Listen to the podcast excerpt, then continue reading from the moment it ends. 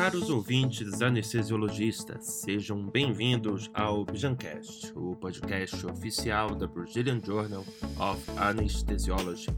O programa de hoje é fruto de uma parceria entre a SBA, Sociedade Brasileira de Anestesiologia, a Bijan, Brazilian Journal of Anesthesiology e a Medtronic.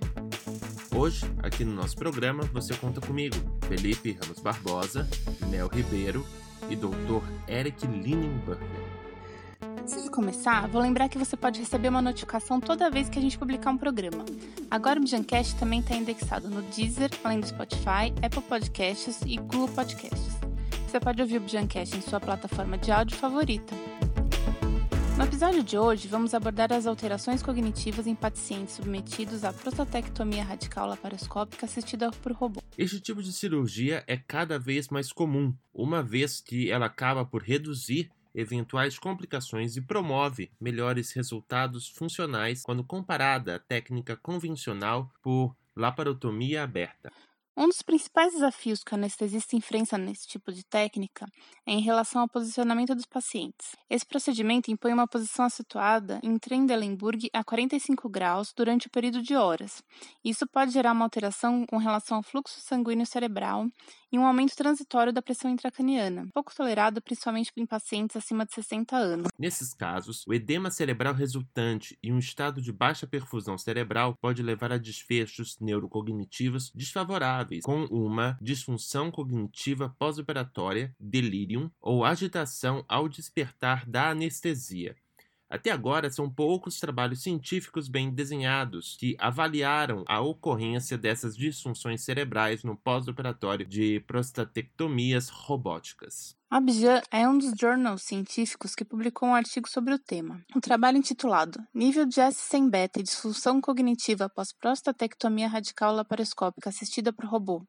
Estudo observacional prospectivo incluiu 82 pacientes com idade média de 62 anos submetidos à prostatectomia robótica na, na posição de Trendelenburg acentuado, cujo tempo médio foi de 237 minutos, ou seja, 3 horas e 57 minutos nessa posição. Os autores desse artigo, que pode ser encontrado na íntegra no site da Bijan, www.bijan-sba.org, realizaram, por meio de testes cognitivos muito bem conduzidos, a ocorrência de disfunção cognitiva no sétimo dia de pós-operatório e após três meses da cirurgia. Além disso, a dosagem sérica foi de S100, que é uma proteína ligada ao cálcio, onde, em situações de lesão neuronal e quebra de permeabilidade da barreira hematoencefálica, encontra-se elevada no plasma. Também foi dosada pelos autores no pré-operatório, antes da indução da anestesia, após a indução da anestesia e após 24 horas. Analisaremos esse trabalho a seguir em um bate-papo com o Dr. Eric Linenburger além das principais implicações neurofisiológicas e possíveis estratégias de monitorização e proteção cerebral perioperatória na prostatectomia robótica. Acompanhe. Então, eu estou aqui com o Dr. Eric Linenberger. Dr. Eric, olá. Olá, pessoal. Doutor Eric, o senhor poderia comentar com a gente é, a metodologia desse trabalho sobre o nível de S100B e disfunção cognitiva após prostatectomia radical laparoscópica assistida por robô, estudo observacional prospectivo, incluindo a seleção de pacientes e a aplicação dos testes cognitivos? Oi, Felipe. Então, esse trabalho foi um trabalho muito bem desenhado. O estudo incluiu 82 pacientes submetidos à prostatectomia radical laparoscópica assistida por robô. E os autores, então, dosaram biomarcador sérico S100B, que é uma proteína ligada ao cálcio, produzida pelos astrócitos, que promove a interação das células da glia e os neurônios. Né? Então, é liberada no sangue após principalmente lesão neuronal por quebra da barreira hematocefálica. Então, o objetivo dos autores aí foi investigar a associação de disfunção cognitiva pós-operatória e o aumento sérico dessa proteína, e eles, para isso, dosaram a S100B em quatro momentos distintos, no pré-operatório, após a indução da anestesia, 30 minutos após o pós-operatório e 24 horas de pós-operatório. Então, foram aplicados testes cognitivos, para avaliar a declínio cognitivo a curto prazo, em sete dias de pós-operatório, e a médio prazo em três meses de pós-operatório. Utilizar uma metodologia bem definida aí com esses uh, com esses testes cognitivos, o que é um trabalho difícil de, de aplicar, porque nós temos que utilizar critérios bem definidos de declínio cognitivo, que incluem principalmente uh, utilizar um grupo controle né, para avaliar a cognição basal e o desvio padrão desse grupo controle com idade, sexo e cognição e outras características semelhantes ao grupo do estudo. Né? Então, eles comparam essa avaliação cognitiva desses 20 pacientes que utilizaram aqui nesse grupo controle com um grupo do estudo e utilizam um cálculo que a gente chama índice de mudança confiável de cognição, ou em inglês chama Reliable Change Index, né? onde realmente utilizar esse cálculo e formular um score que se chama Z-score se define a disfunção cognitiva. Então, nesse trabalho, os autores conseguiram definir aí bem a, a disfunção cognitiva, inclusive aí o declínio cognitivo desses pacientes. Né? Utilizaram o Minimenton apenas para excluir pacientes que potencialmente teriam aí com disfunção cognitiva prévia. Uh, o investigador não participou uh, da seleção dos pacientes, do, do intraoperatório, da técnica anestésica em si. Uh, os autores utilizaram consenso de 19 1995 de Merck, que tem essa bateria de sete testes cognitivos para avaliar o declínio. Né? Então,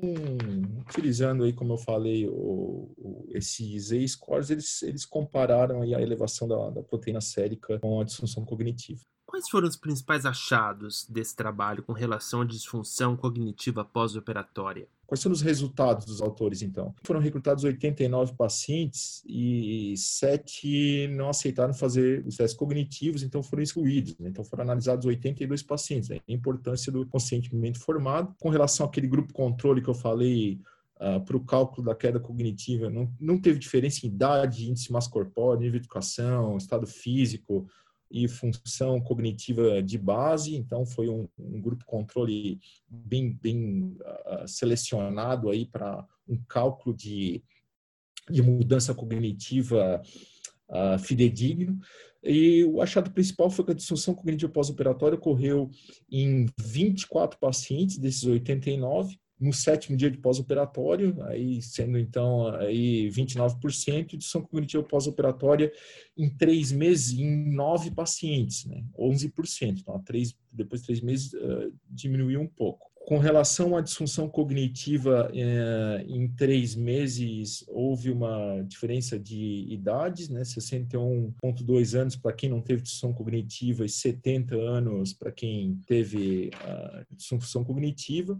Houve diferença de, de é, entre os pacientes aí de nível de escolaridade, né? Entre entre esses pacientes. Uh, e o que aconteceu com a proteína sérica S100B? Ela aumentou após a indução da anestesia, mas não de maneira significante, mas ela aumentou de maneira significante com os valores pré-operatórios em 30 minutos e 24 horas. Essas mudanças foram uh, significantes. Então, esses aumentos tiveram associação com disfunção cognitiva pós-operatória, tanto em sete dias quanto em três meses. Além disso, o tempo total de anestesia, que foi 327 minutos, mais ou menos aí 62, teve associação com disfunção cognitiva em sete dias e três meses. Né? Também o mais importante, que é o que a gente vai discutir aqui, que é com relação ao posicionamento dessa cirurgia, a duração média do, do Trendelenburg, né, da posição cefalodeclive acentuada em 45 graus, e a disfunção cognitiva pós-operatória foi maior em pacientes tanto em sete dias quanto em três meses, com relação à disfunção cognitiva. Esse tempo aí foi de 236 minutos, mais ou menos 56 minutos, o que é compatível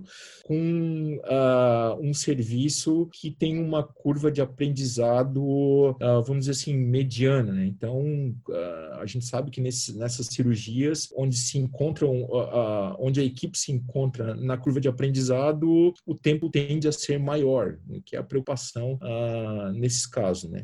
Então, o interessante é que nos resultados, a proteína S100B é, analisada por meio é, de uma área sobre a curva e ROC, os autores calcularam sensibilidade e especificidade por uh, os vários momentos de dosagem. Então, com 30 minutos de pós-operatório, ela teve sensibilidade de 94,4% e especificidade de 86,4% na decisão cognitiva em sete dias. São, eu vou citar aqui os valores mais importantes nesses achados, que foram aí em sete dias, e essa dosagem, quando em 24 horas, ela mostrou principalmente aqui uma sensibilidade de 98,2% e uma especificidade de 72,7% na decisão cognitiva em três meses. Então, são dados muito importantes aí que indicam um biomarcador sérico uh, cada vez mais confiável para detectar disfunção cognitiva no pós-operatório. Quais são as implicações fisiológicas da posição de Trendelenburg acentuada na função cerebral? Bom, o que acontece nessa posição né, é que uh, o céfalo-declive a 45 graus, concomitante com a insuflação do pneu peritônio, uh, gera um aumento do retorno venoso, que aumenta o enchimento ventricular direito. Além disso, as altas pressões respiratórias necessárias para a ventilação na posição encefalocraniana declive acentuado geram aumento da pós-carga do ventrículo direito, né, reduzem a fração de ejeção aí do ventrículo direito e, consequentemente,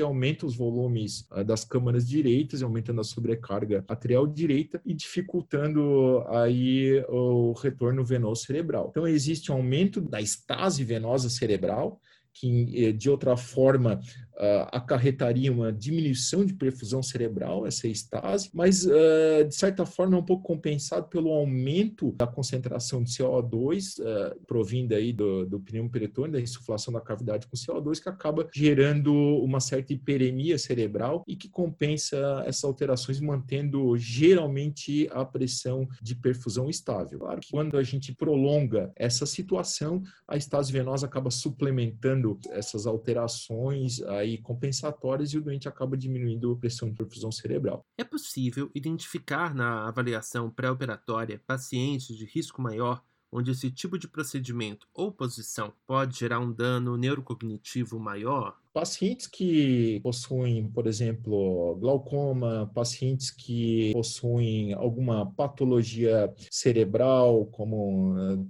tumores cerebrais, uh, pacientes de risco aí para pressão uh, intracraniana elevada, realmente podem ter aumentos drásticos aí de pressão intracraniana nessa posição. Por isso, a gente ressalta aí uma correta avaliação pré-anestésica.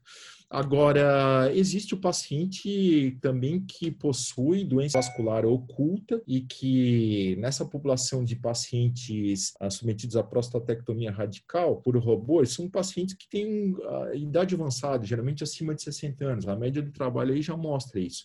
Então, a presença de vulnerabilidade cerebral, de, de, de, perfis cognitivos mais baixos, claro que foram excluídos aqui de trabalho, mas que poderiam acarretar uh, desfechos neurocognitivos em termos de delírio, de cognitiva piores e exacerbações dessas alterações da neurofisiologia pode acontecer. Né? Então, precisamos aí a correta avaliação nesse sentido já no período pré-operatório. Agora, com relação à monitorização cerebral, você pode comentar com a gente o tipo de monitoração é utilizada? Pode ser oximetria cerebral, por exemplo, e que foi relevante nos achados desta pesquisa?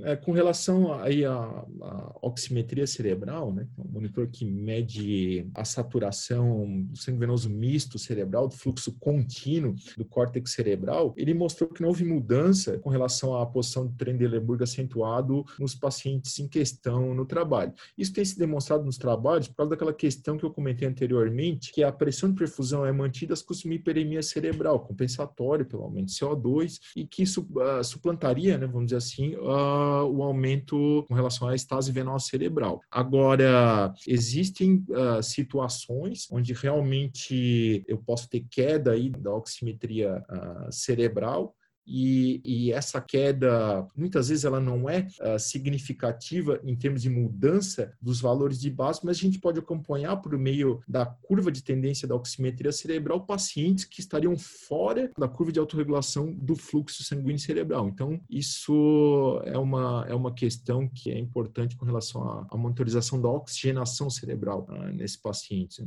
O senhor utiliza algum outro monitor cerebral neste tipo de cirurgia?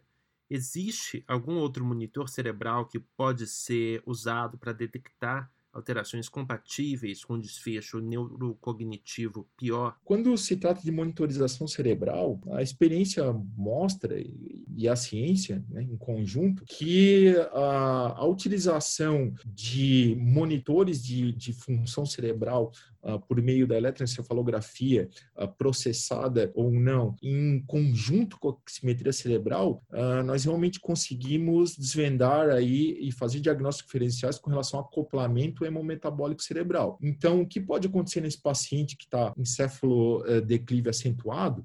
Ele pode se apresentar com uma oximetria normal, né? então eu estou analisando ali pela, pela oximetria cerebral, eu não tenho saturações, mas por meio da análise do EEG processado, eu tenho aumento, por exemplo, da taxa de supressão, que significa, entre outros diagnósticos diferenciais, hipofluxo sanguíneo cerebral, é muito sensível a alterações de hipofluxo, principalmente quando se trata de estase venosa cerebral, então devo prestar atenção nisso, né?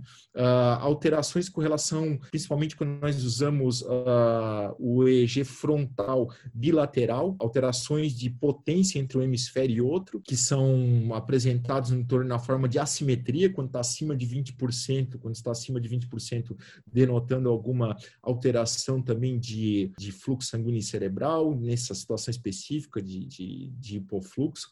Então, realmente, esses monitores aí nos chamam a atenção para alterações deletérias na, na, na dinâmica do fluxo sanguíneo cerebral e na utilização neuronal do oxigênio, que é importante, né? Uh, uh, no nível neuronal, como a neurofisiologia está se comportando nessa posição. No caso do EEG processado, quais são os principais sinais que indicam a ocorrência de hipofluxo sanguíneo cerebral na posição de Trendelenburg acentuada? Esses sinais seriam exclusivamente devido à posição ou teriam alguma outra causa? Veja bem, pacientes acima de 60 anos aí que constam aí quase que na maioria ah, dessa população submetida a esse tipo de cirurgia, uh, muitos têm vulnerabilidade cerebral pré-operatória, né, que se mostra não só por meio de testes cognitivos, como o, o mini exame do estado mental, abaixo de 25, mas quando nós monitorizamos o EEG desses pacientes, o EEG processado, principalmente por meio uh, hoje do espectrograma em cores, que dá cores às potências das ondas cerebrais, ou seja, as potências mais altos mais perto do quente, vermelho, potências mais baixas mais perto do, do azul, do verde. Nós identificamos na monitorização pacientes que têm voltagem cerebral baixa. Né? Esses pacientes com voltagem cerebral uh, baixa apresentam uh, frequentemente surtos de supressão né, do, do EEG, evidenciados pela taxa de supressão, que normal é ficar em zero, e aí o paciente apresenta 2, 3, 4, 5% de EEG isoelétrico no último minuto, que é o que a taxa de supressão mostra. Não só isso, mas uma característica básica da anestesia venosa, da anestesia inalatória, que é a anteriorização na forma de oscilação tálamo-cortical da, da atividade elétrica cerebral, chamada hipersincronização alfa, é muito presente e bem identificada no espectrograma, com uma faixa de potência elevada na frequência alfa do espectrograma, que fica vermelho lá e tal. Então, quando esse uh, eh, EEG ele fica mais perto do amarelo, do verde, potências baixas, eu não tenho essa hipersincronização. Tenho uh, frequentemente surto de supressão, a própria anestesia pode potencializar alterações no nível mitocondrial uh, cerebral que levariam a estados confusionais pós-operatórios, como delírio e a própria disfunção cognitiva. Né?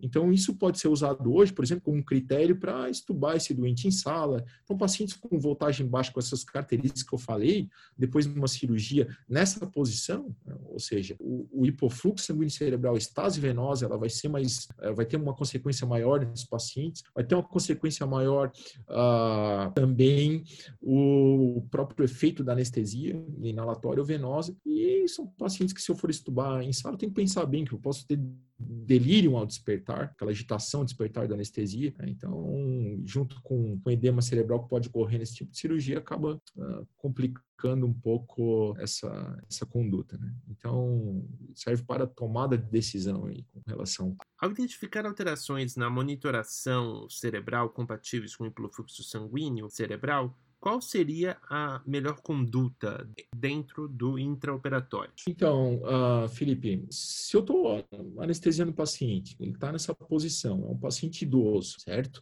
Uh, eu tenho queda na oximetria cerebral, certo? Me chama atenção para diagnóstico diferencial. O que está acontecendo uh, com esse paciente? Muitas vezes não a queda com relação ao basal, mas eu vejo que a curva de tendência ela está baixando e está baixando em concomitância, por exemplo, com pressão arterial, ou seja, significa significa tá fora da curva de autorregulação fluxo sanguíneo cerebral. Fora isso, mesmo com uma oximetria com valores normais, eu tenho um EEG que ele começa a piorar a simetria, como eu falei anteriormente. Ele começa a aparecer uma supressão sustentada que não tinha antes, ou piorou essa, essa supressão, certo? Uh, eu posso até utilizar outros monitores, como a, a ultrassonografia né, da, da bainha do nervo óptico, né, e medir essa bainha do nervo óptico, comparar com uh, essa medida antes da indução, né, se ela está acima de uh, vamos dizer, 0,5 centímetros, que é o ponto de corte para uma PIC maior que 20, eu já tenho um paciente identificando que tem aumento da pressão intracraniana, que ele está sofrendo com relação à neurofisiologia por meio do EEG, é que pior ainda se ele tiver queda da oximetria, e aí eu posso tomar algumas condutas, né? Quer dizer, restrição de volume endovenoso, aplicar manitol, furosemida, reverter esse Trendelenburg, parar cirurgias em casos uh, extremos, né? E orientar, suflar um pouco o pneu peritônio. Então, tem várias condutas que eu posso fazer em conjunto com a equipe de cirurgia para evitar aí, muitas vezes, um desfecho neurológico já no pós-operatório imediato, evoluindo com edema cerebral, intubação prolongada e estados confusionais que muitas vezes se estendem aí, como a gente viu aí no, no, nesse trabalho em questão. Né? E agora a gente caminha para a última pergunta. Doutor Eric, quais são as lições principais dessa pesquisa e também quais são as perspectivas futuras futuras em relação aos trabalhos científicos sobre função neurocognitiva nas prostatectomias robóticas? Bom, eu acho que o que fica de lição nesse trabalho é que cada vez mais a gente vê uh, esses biomarcadores de disfunção cognitiva tendo sensibilidade e especificidade uh, excelentes aí com relação às disfunções cognitivas pós-operatórias, mostrando que realmente esse tipo de posição de céfalo-declive, Trendelenburg acentuado a 45 graus, quanto maior o tempo nessa posição, e aí ressalta esse serviço que uh, estão a, na, na, curva de, ainda na curva de, de aprendizagem, com o tempo prolongado é alto, realmente tem impacto na função cerebral, e se esse paciente tem fatores de risco para essas disfunções cerebrais, nós temos que redobrar o cuidado com relação à monitorização, e uma monitorização não só da oxigenação cerebral, mas uma monitorização uh, do nível neuronal, do EEG, para definirmos o acoplamento metabólico excelente. Então, nesse sentido, mais trabalhos são necessários com a população maior para definir condutas com relação a esses, a esses achados de monitorização intraoperatória para realmente tomada de decisão no intraoperatório e proteger os doentes aí contra alterações uh, neurofisiológicas. Doutor Eric, muito obrigado por conversar aqui com o Bijancast. Obrigado, prazer foi todo meu e um abraço aos ouvintes. Agradeço a participação. Gostou desse episódio do nosso programa? Tem alguma crítica, elogio ou sugestão? Pode falar com a gente pelas nossas redes sociais. No Instagram e no Twitter, busque por @joinbijan. No Facebook e no LinkedIn é só buscar Brazilian Journal of Anesthesiology. Em nosso site agora nós temos todo o acervo da Bijan, desde 1951. Acesse www.bijan-sba.org e veja os principais avanços científicos da área nos últimos 70 anos. Muito obrigado por acompanhar até aqui mais esse episódio do Bijancast, que foi um oferecimento da Medtronic. Valeu, até a próxima.